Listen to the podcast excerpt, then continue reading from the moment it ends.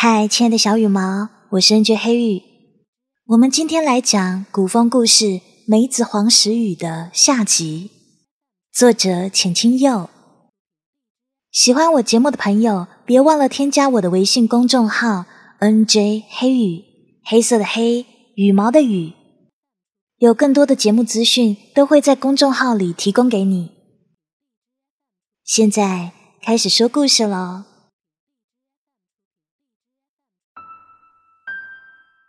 妍希颤动的肩头渐渐止息，他转过身去，忽然轻缓的垂下油纸伞。风雨骤然有了盖顶之势，寒冽的涌入衣料发间。他将伞留在铺雨横陈的青石板上。来时路，此时归。女子只落下一句：“你的伞，我还来了。”辞别之后，再不相欠，各自珍重。听着似诀别样的话，陆安见到他踏雨走远了，身形若瑟瑟秋叶，一蹴即碎。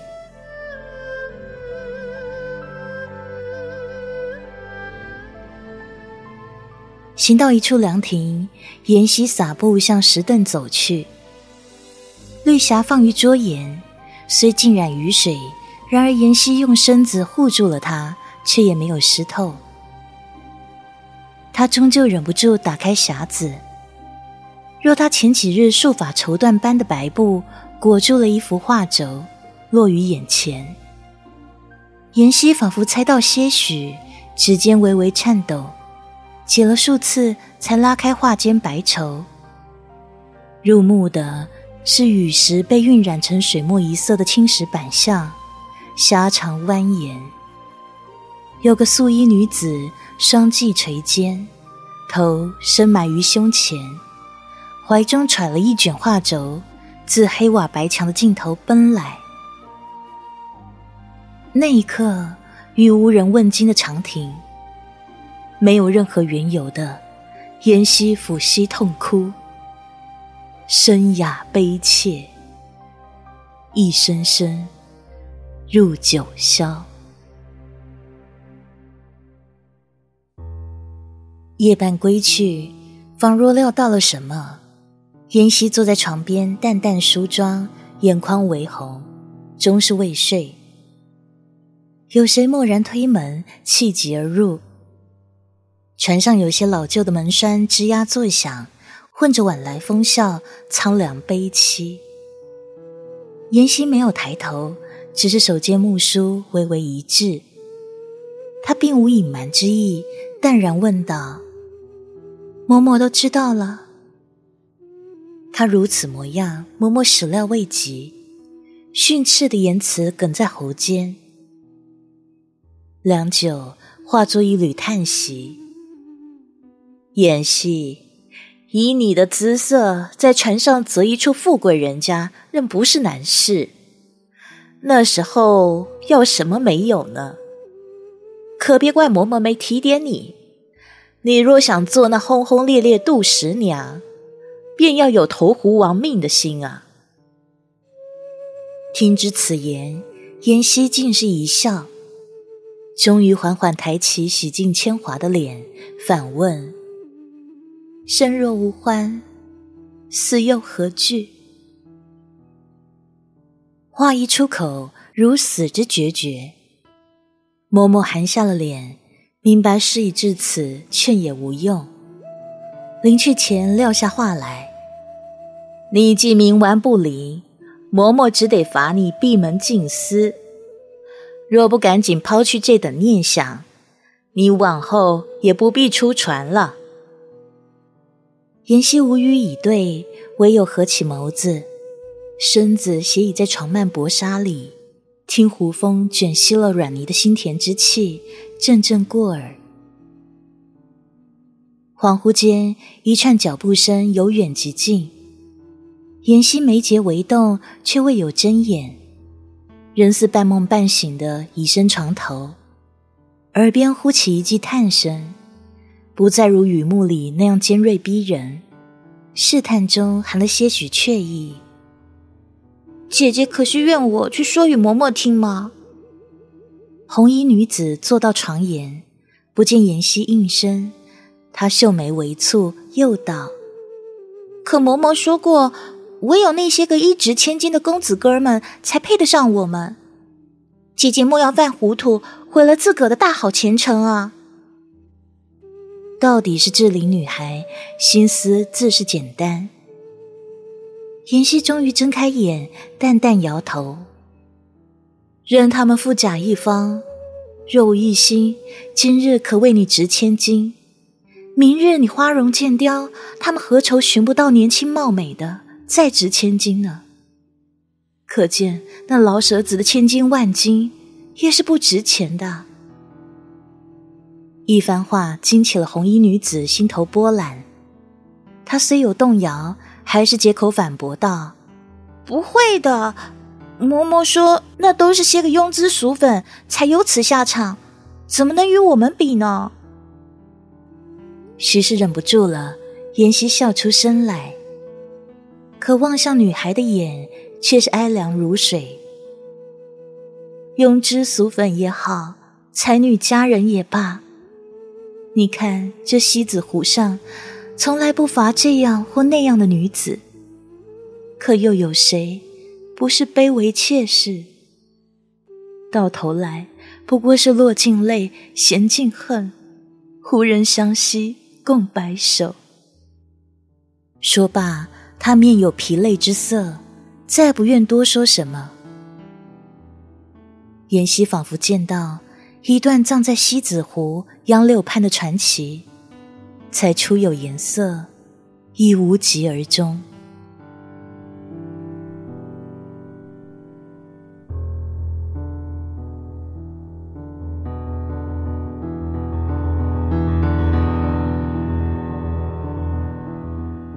西子湖一经日落，暗处的船头便于漆黑中亮起灯火，若晨星生辉。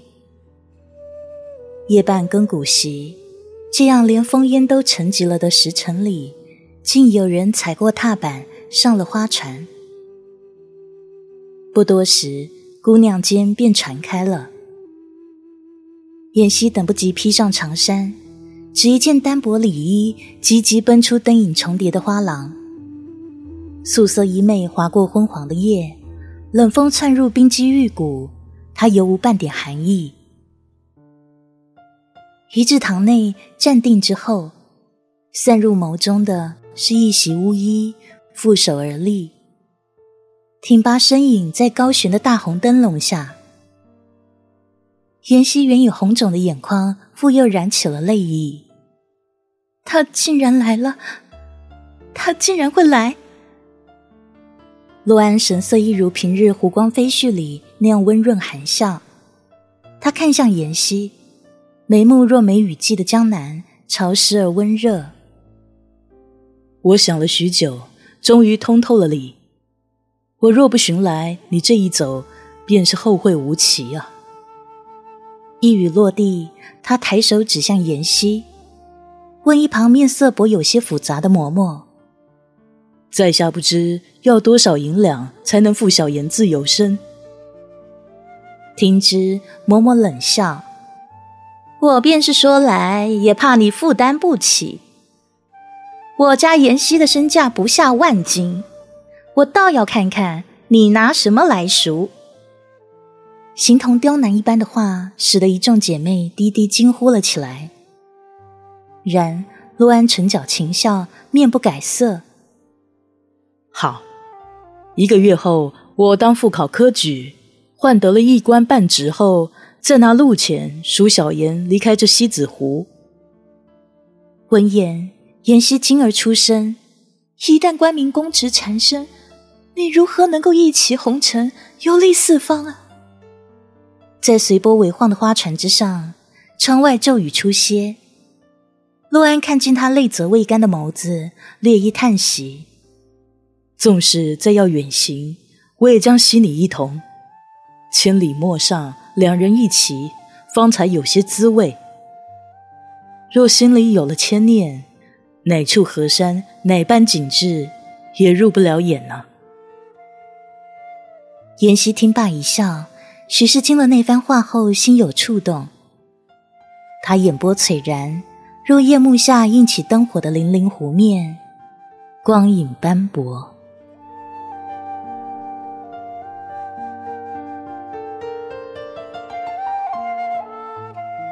望着少年远去的乌衣，耳畔誓言尚未冷却，女子心里却是了然如镜。一月后，他将以花魁之名实情示人，也不知会被谁家王孙给买下，收纳为妾。古往今来，兜兜转转，他看多了风光一时、悲怆一世的所谓花魁，大多莫过于此。言希不说，只是不忍心少年太过累心。她本是世间灵慧女子，明白说之若无用，何苦惹人愁？陆安，这一场烟雨深处，情深不寿的相逢，或许终究是我负了你。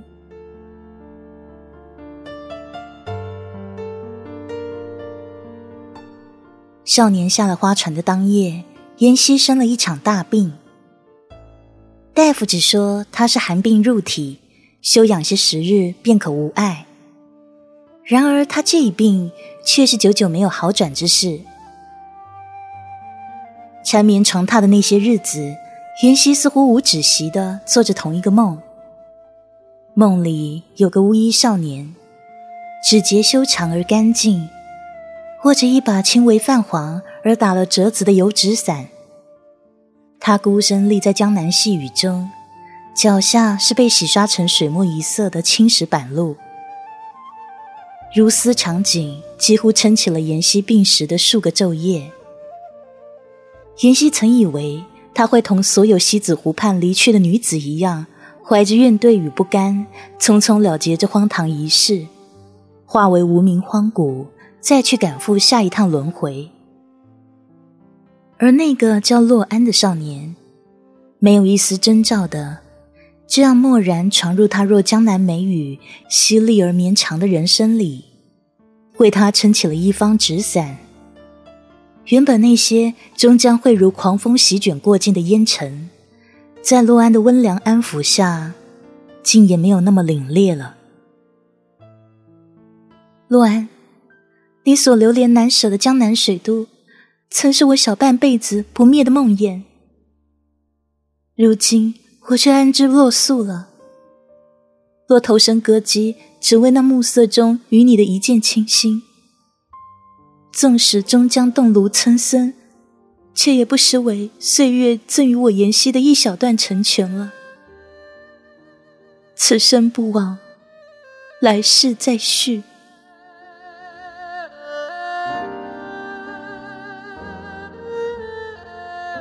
而后的一月里，陆安寻了诸多书籍，终日将自己陷在昏黄的烛火里挑灯夜读。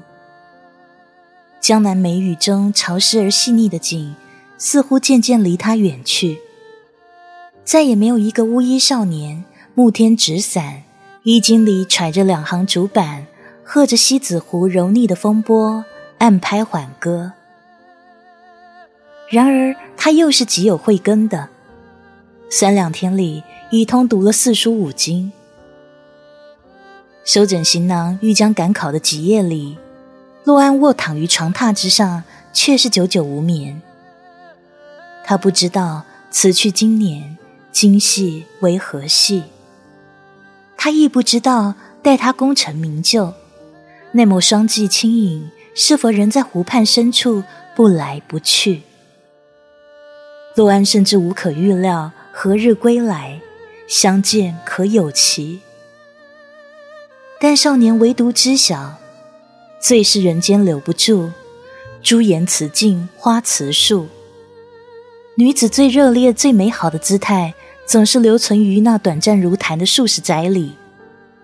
岁月催人老，几度春秋转眼过，青丝已是换白发。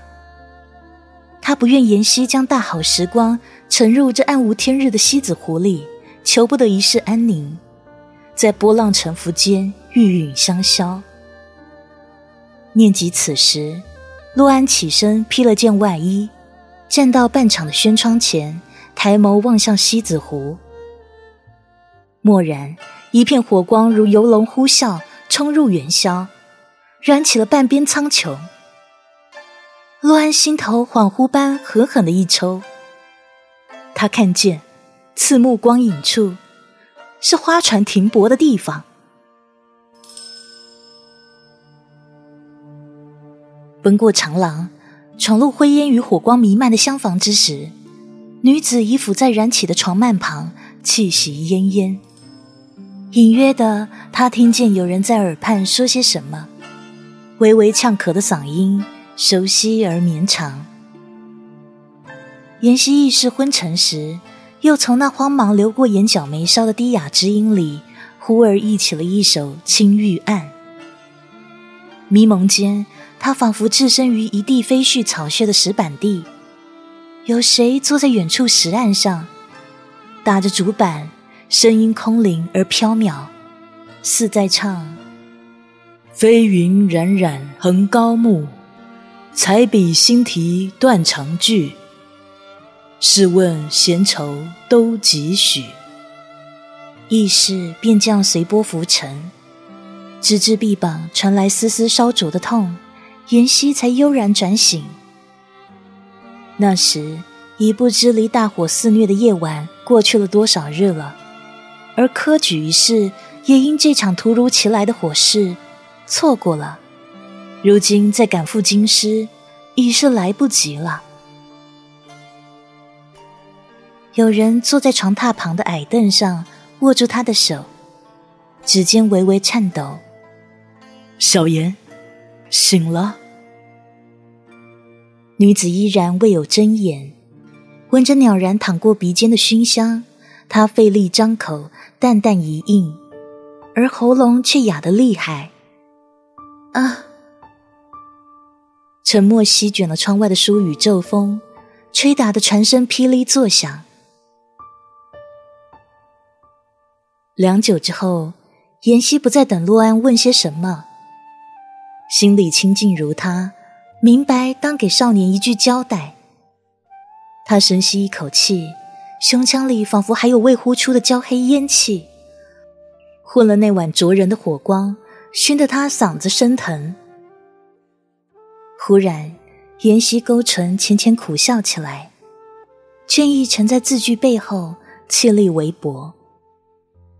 我已过了标眉之龄，嬷嬷早已打算为我择一门富贵亲事。那晚，我本该以花魁身西秦会客。嬷嬷说过，手笔最大的那个公子哥，大抵会是我后半辈子归宿所在了。乍一听见，陆安惊愣之余，也觉得有如黄连入口，有苦难言。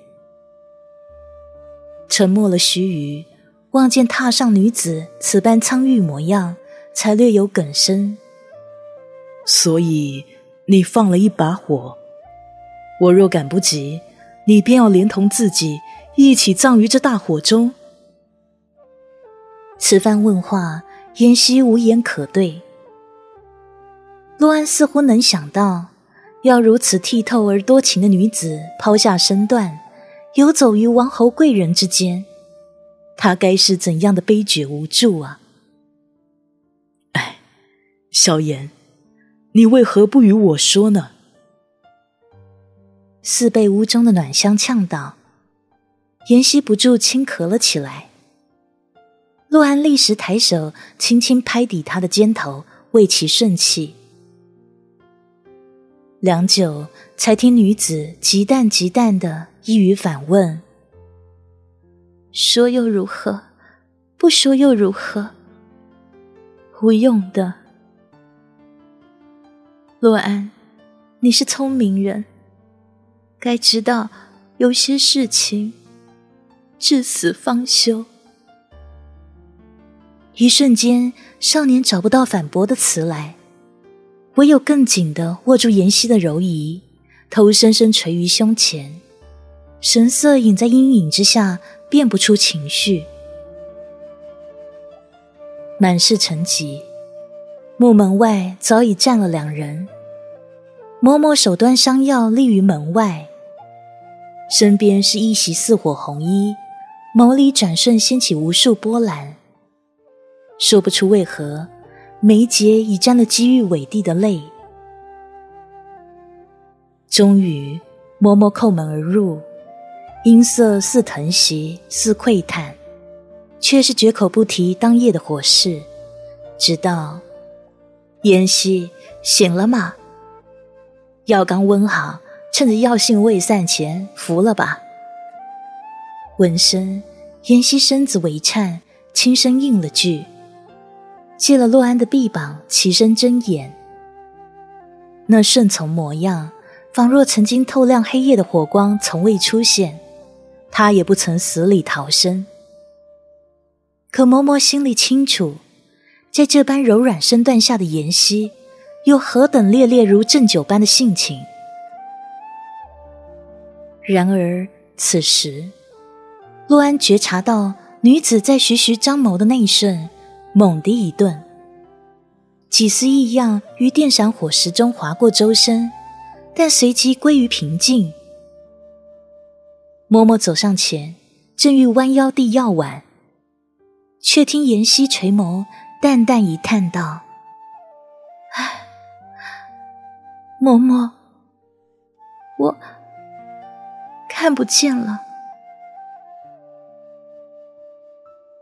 药碗碎裂之声惊动了偌大个花船，一片嘤嘤啜泣间，唯有洛安和榻上女子不动声色，眉目安宁。少年执起她的手，放于唇下，此情此景，也唯剩一句：“没事，有我在。”无奈之下。嬷嬷也非太过薄情的人，只得放他们离开西子湖畔。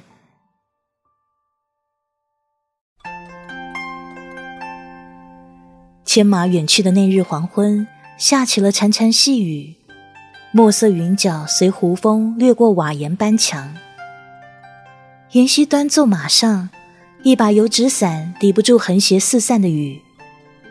不多时，衣襟已有微微湿冷。然而，透过眉宇深处，他却是笑靥清浅，有些慨然的对洛安说：“这场火虽灼伤我的眼，也延误了你的科举之期，但到底还是成全了我，成全了我们。幸好在这江南梅雨相逢地，他不是命薄如纸度十娘，他。”也不是背信弃义李家郎。十载之后，有个无名画师祭宴京师，一夜间众人争相临摹咏簇，竟有洛阳纸贵之事。而那被誉为他笔法最为卓绝的一幅画，却若一缕传奇，鲜有人亲眼看到。传闻有言。水墨画中是细雨缠绵的江暮之天，一清瘦女子白绸束发，怀揣着什么，自远处青石板上奔走而来。飞溅起的雨字如湿了绣花鞋面，画角用劲绣笔势提了一行词阙：“一川烟草，满城风絮，梅子。”黄时雨。